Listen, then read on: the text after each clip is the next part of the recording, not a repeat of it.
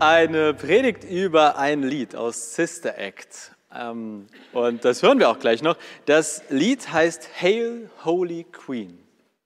Und es geht in dem Lied um Maria. Deswegen eben auch der Text über Maria, denn ganz viel von dem, was ich gleich sage über Maria, bezieht sich auf einzelne Passagen aus dem eben gelesenen Text.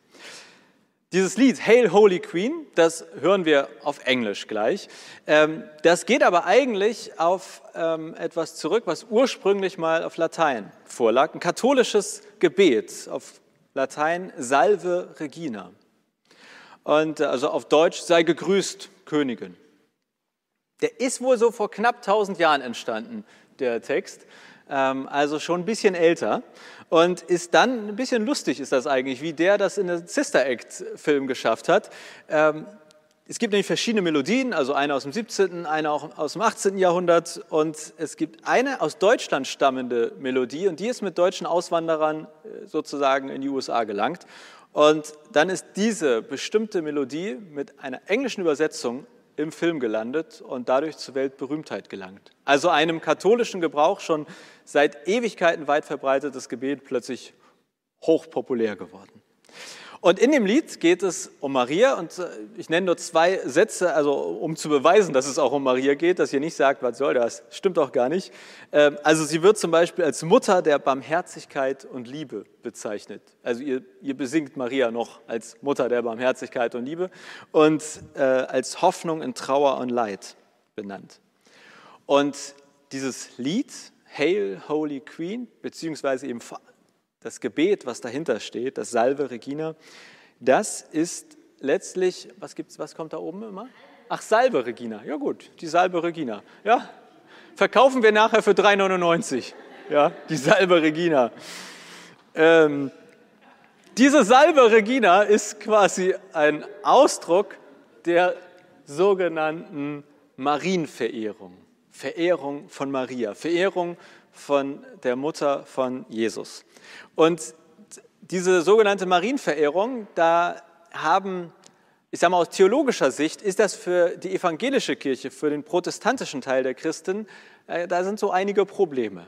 Deswegen werde ich heute über so ein paar Probleme der Marienverehrung sprechen, aber nicht, weil ich das eigentlich schlecht machen will, sondern um am Ende auch über das zu reden, was wir trotzdem, finde ich, positiv an Maria lernen oder von ihr für unseren Glauben mitnehmen können und äh, am Ende dürft ihr ganz praktisch sogar für euch dann äh, aufschreiben, was ihr quasi von Maria vielleicht mitnehmt. Also, Verehrung von Maria in der römisch-katholischen und in Teilen der orthodoxen Kirche sehr verbreitet. Je nachdem, wo ihr vielleicht herkommt oder aus welchem Glaubenshintergrund, äh, je nachdem, womit man sich beschäftigt hat, kann das sein, dass das für euch was ganz Selbstverständliches oder Normales ist. Es kann auch sein, dass ihr sagt, was ist denn das für ein komischer Krams? Ähm, also ich, das, das ist so, das kann sozusagen auch innerhalb der christlichen Kirche sehr schwanken, was man darüber denkt oder wie man das so erlebt hat. Marienverehrung meint zum Beispiel, dass man sagen kann, also ohne Maria hätte es ja keinen Jesus gegeben. Maria ist doch extrem wichtig. Wie hätten wir heute irgendwas von Jesus hören, sagen, lesen sollen, wenn es Maria nicht gegeben hätte? Und als Mutter von Jesus ist sie ja eigentlich auch die Mutter von Gott. Also wenn ich sage, Jesus ist Gott und Maria war die Mutter von Jesus, dann ist sie ja irgendwie die Mutter zumindest von diesem Jesus als Gott. Maria wird oft auch als Vorbild im Glauben bezeichnet oder so verstanden. Äh, sie wird manchmal regelrecht angebetet, also als Fürsprecherin, komme ich gleich noch genauer drauf. Aber dahinter ist die Idee, ich kann zu Maria beten und das, was ich ihr dann erzählt habe, das bringt sie in besonderer Form zu Gott. Also ein bisschen so, hey, wenn ich bete, das ist vielleicht nicht ausreichend, aber wenn ich zu Maria bete, dann kommt mein Gebet besser oder, oder überhaupt bei Gott an. Und es gibt richtig Wallfahrten, Feiertage ähm, in, also in, der nicht, in dem nicht protestantischen Teil der christlichen Kirche, ähm, wo es um Maria geht und die ihr gewidmet sind. Da gibt es jetzt zwei grundsätzliche Probleme aus evangelischer Sicht. Also Martin Luther vor 500 Jahren der hat sich ja unter anderem mit dem Papst angelegt, der hat sich mit der katholischen Kirche angelegt und ein Grund war auch, dass er das mit dieser Marienverehrung ein bisschen schwierig fand. Und dahinter stehen zwei Grundsätze in der protestantischen oder evangelischen Theologie, also dem Reden von Gott oder dem Verständnis der Bibel und dem Verständnis von dem Gott der Bibel, die sich mit dieser Marienverehrung ein bisschen beißen. Das erste ist etwas, das nennt sich das Priestertum aller Gläubigen. Damit ist gemeint, dass alle Menschen gleich nah oder gleich weit weg von Gott sind. Priester kann nämlich das Verständnis haben, also irgendwie hier auf dieser Ebene sind wir Menschen, dann kommt irgendwie eine, also so, dann kommt hier der Priester und dann kommt da oben Gott. Also, dass der Priester auf einer anderen Stufe steht und dass der irgendwie auf eine Art auch zwischen uns und Gott steht oder stehen kann. Und die Verehrung von Maria beinhaltet oft, dass man Maria quasi auf eine höhere Stufe als uns stellt und sagt, okay, also wir armen Leute, wir stehen hier unten und Maria, die ist schon mal dichter dran bei Gott. Also die, ist, die hat irgendwie da schon mal eine bessere Connection zu ihm. Und dieses komische, diese komischen Worte, Priestertum aller Gläubigen, meint eben, alle sind Priester. Alle stehen gleich dicht oder gleich weit weg von Gott. Es gibt keinen dazwischen, den man anrufen kann oder keinen Mittler. Also wenn ich zu Maria bete und quasi sage, hier, kannst du das mal zu Gott schicken, dann habe ich ja jemand zwischen mich und Gott geschaltet. Und da ist eine der grundevangelischen Auffassungen, nee, du brauchst keinen Mittler. Du bist genauso nah dran an Gott wie die Priester oder was man sich da noch so vorstellen könnte. Also ähm, das ist quasi ein Problem, was man in der evangelischen Kirche damit haben könnte. Und das zweite Problem an der Marienverehrung ist, dass, also jetzt vereinfacht gesagt, könnte man sagen, das steht nicht in der Bibel. Martin Luther hatte so verschiedene Grundsätze und einer davon war auf Latein sola scriptura, auf Deutsch allein die Schrift. Deswegen hat er sich zum Beispiel auch, also oder deswegen, das war ein Grund, warum er sich mit manchen Dingen rund um den Papst angelegt hat, weil bis heute in der katholischen Kirche nicht nur gilt, sola scriptura, allein was in der Schrift steht, gilt, sondern auch, was der Papst sagt. Also das, was der Papst sagt, kann quasi ein so hohes Gewicht bekommen, dass, es, dass man sagen kann, ja, aber der Papst hat gesagt, es ist so. Und wenn jemand dann sagt, aber in der Bibel steht, dann kann man sagen, ja, aber der Papst hat gesagt. Und da würde Martin Luther sagen, ist völlig egal, was der liebe Papst gesagt hat. Ich gucke in die Bibel.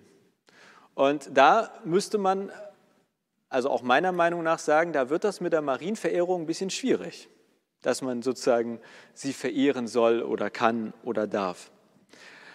Und dann gibt es aber auch noch zusätzliche äh, Probleme, die manchmal aber eher sprachlicher Natur sind. Also ich meinte ja eben schon Mutter Gottes, das gibt es in vielen Texten oder auch in vielen Liedern.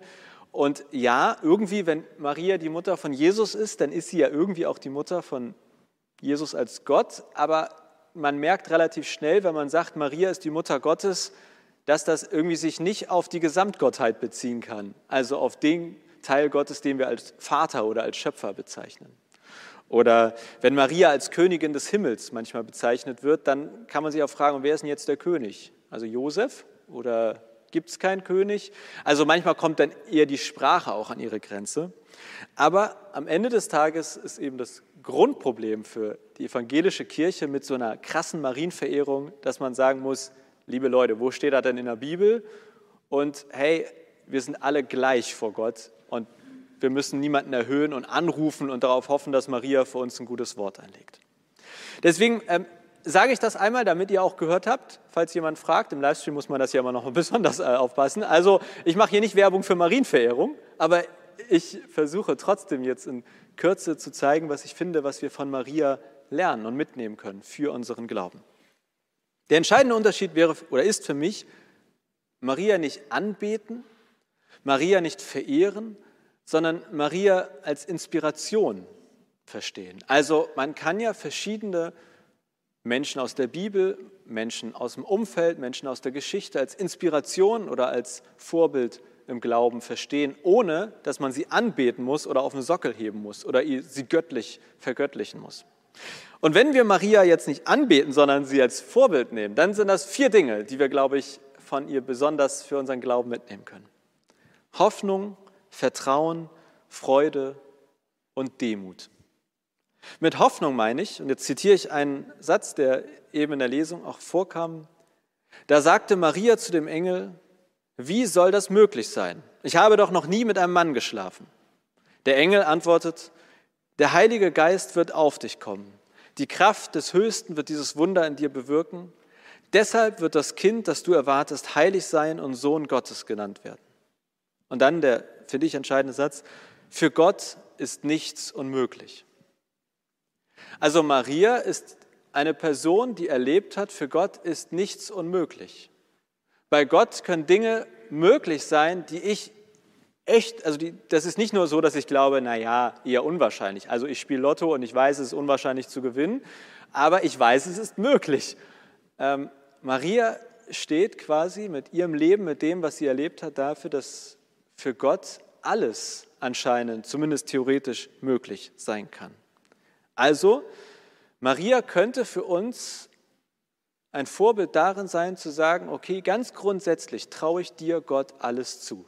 Ich weiß, dass nicht immer alles passiert, was ich mir wünsche, aber ich weiß, du bist ein Gott, für den gilt, bei dir ist nichts unmöglich. Das zweite, Vertrauen. Wieder ein Zitat.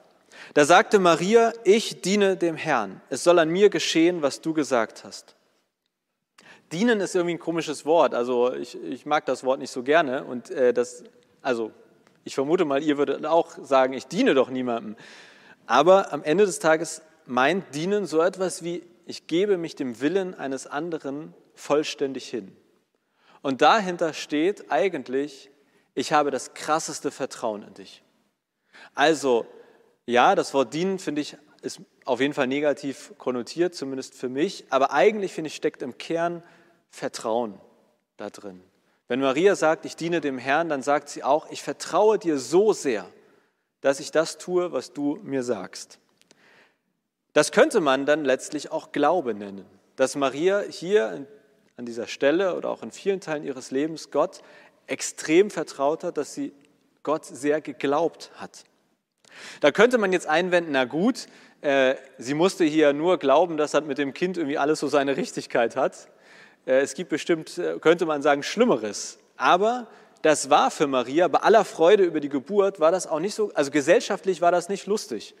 Plötzlich ein Kind zu haben mit einem Typen, mit dem man nicht verheiratet ist und nicht erklären zu können, wie das passiert ist, da können wir so ein bisschen drüber schmunzeln vielleicht, oder ich kann das so ein bisschen flapsig sagen, aber das war für Maria durchaus auch eine heikle Situation. Also, auch wenn die Geburt eines Kindes grundsätzlich vermutlich für die meisten etwas Schönes ist, für Maria schwingt hier auch viel an gesellschaftlicher Gefahr und Unsicherheit mit. Und sie sagt, okay Gott, ich vertraue dir. Und dann Freude. Das dritte, wieder ein Zitat. Da sagte Maria, ich lobe den Herrn aus tiefstem Herzen. Alles in mir jubelt vor Freude über Gott, mein Retter. Das ist der Beginn von etwas, was einen lateinischen tollen Namen hat, Magnificat. Und im Deutschen könnte man einfach sagen, der erste Satz ist entscheidend, nämlich ich lobe den Herrn aus tiefstem Herzen. Also, das ist ein Lied, wie wir heute, oder ein Gedicht, wie wir heute oft sagen würden, von Maria, wo sie die tiefste Freude reinpackt, die sie Gott gegenüber ausdrücken kann. Und deswegen ist Maria nicht nur in der Kunst oder in der Kulturgeschichte und in Liedern und in Texten, sondern sie kann, glaube ich, auch für uns Ausdruck oder ein Vorbild in unserem Ausdruck der Freude sein. Ich lobe dich, Gott, aus tiefstem Herzen. Alles in mir jubelt vor Freude über dich. Also, hoffen, Vertrauen, Freude. Ich glaube, dass das Dinge sind, wo wir uns von Maria quasi eine Scheibe abschneiden können oder für unseren Glauben auf sie schauen und sagen, ich würde auch gern so auf Unmögliches hoffen können wie Maria. Ich würde auch gern zumindest ab und zu so tief vertrauen können wie sie und ich würde auch gern so einen Jubelschrei ausstoßen wie sie über das Gute, was mir in meinem Leben passiert. Deswegen drei Fragen, die, ich gleich auch noch mal, äh, die ihr gleich nochmal seht, aber drei Fragen an euch heute. Wo möchtest du auf Gott hoffen? Also der Engel hat zu Maria gesagt, für Gott ist nichts unmöglich. Gibt es etwas in deinem Leben, wo du dir vielleicht gerade das erhoffst, wo du dir auch ein Engel wünscht, der dir genau das in dein Leben oder in deine Lebenssituation hineinsagt. Die zweite Frage, wann möchtest du auf Gott vertrauen? Maria hat gesagt, ich diene dem Herrn. Es soll an mir geschehen, was du Gott gesagt hast. Gibt es etwas in deinem Leben, wo du unsicher bist, wo du nicht weißt, wie es wird oder was es soll, aber gleichzeitig das Gefühl hast, ah, vielleicht ist gerade hier und jetzt Gott mit mir unterwegs. Vielleicht lenkt, leitet er mich gerade in diese Richtung, in diese Lebensphase. Ist das vielleicht gerade hier und jetzt ein Moment, wo ich auf Gott besonders vertrauen möchte? Und die dritte Frage, wofür möchtest du Gott danken? Also Maria sagt, ich lobe dich, Gott, aus tiefstem Herzen. Gibt es etwas in deinem Leben, wo du sagst, oh, eigentlich möchte ich mal voll die Maria machen und aus tiefstem Herzen Gott sagen, wie dankbar ich ihm bin? Drei Fragen. Und das klammert, wird für mich geklammert von der vierten Sache, nämlich, dass Maria demütig in all dem war. Also Zitat von Maria, also so wie es in der Bibel überliefert ist, sie sagt, Gott wendet sich mir zu, obwohl ich nur seine unbedeutende Dienerin bin. Zweites Zitat von Maria, Gott, der mächtig ist, hat Großes an mir getan. Sein Name ist heilig. Also Maria hat nicht gesagt, guck mal Leute, ich habe hier einen krassen Jesus, wie heftig ich bin, sondern sie hat gesagt, Gott hat Großes getan. Er ist heilig. Also Maria ist in all den großartigen Dingen, die ihr widerfahren sind, demütig geblieben und hat immer auf Gott hingewiesen. Übrigens auch ein Grund, warum ich Marienverehrung äh, ein bisschen komisch finde, weil ich glaube, sie hätte das selbst nicht so gut gefunden. Aber Maria als jemand, die auf Gott hinweist, nicht auf sich.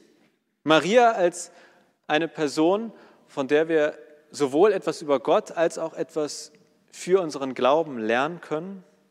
Und zwar vielleicht, wie wir uns demütig und auf Gott hinweisend immer wieder an ihn wenden dürfen. Und zwar mit aller Hoffnung, in tiefstem Vertrauen und mit größter Freude und Dankbarkeit. Und wenn ihr mögt, dann dürft ihr das jetzt quasi direkt praktisch ausprobieren. Das sind die drei Fragen. Ihr habt von mir Zettel, Stift und einen Briefumschlag bekommen. Ich mache gleich ein bisschen äh, Klaviermusik im Hintergrund an. Äh, und wenn ihr mögt, dürft ihr euch selber einen Brief schreiben, euch selber die Fragen beantworten. Dann schreibt ihr vorne auf den Briefumschlag eure Adresse und in einem Jahr bekommt ihr von mir diesen Brief zurück. Also ihr gebt den gerne am Ausgang bei Alessia oder bei Helmut, die euch am Eingang begrüßt haben, den Umschlag mit eurem Zettelchen ab. Ich packe da oder wir packen da, wahrscheinlich ist es Kerstin, die das für uns, für euch tut, eine Briefmarke drauf und in einem Jahr schicken wir den Brief ab und ihr bekommt Post mit euren Antworten, die ihr heute auf diese drei Fragen gebt. Wo möchtest du jetzt gerade auf Gott hoffen? Wann möchtest du auf Gott vertrauen? Und wofür möchtest du Gott danken? Und ich will nicht sagen, ich verspreche euch, aber ich, es ist eine sehr hohe Wahrscheinlichkeit, dass ihr in einem Jahr diesen Brief mit einem Schmunzeln lest, aber auch feststellen werdet, ach krass, da hat Gott in meinem Leben ja doch gewirkt, was ich mir heute am 21.01.2024 noch gar nicht vorstellen konnte. Deswegen die herzliche Einladung, ein paar Minuten, das ist nicht lang, wenn ihr sagt, ich brauche noch mehr Zeit, dann könnt ihr auch zu Hause fertig schreiben und mir den Brief später abgeben, ein paar Minuten. Ähm, ganz praktisch, was können wir von Maria lernen, vielleicht Antworten auf diese drei Fragen geben.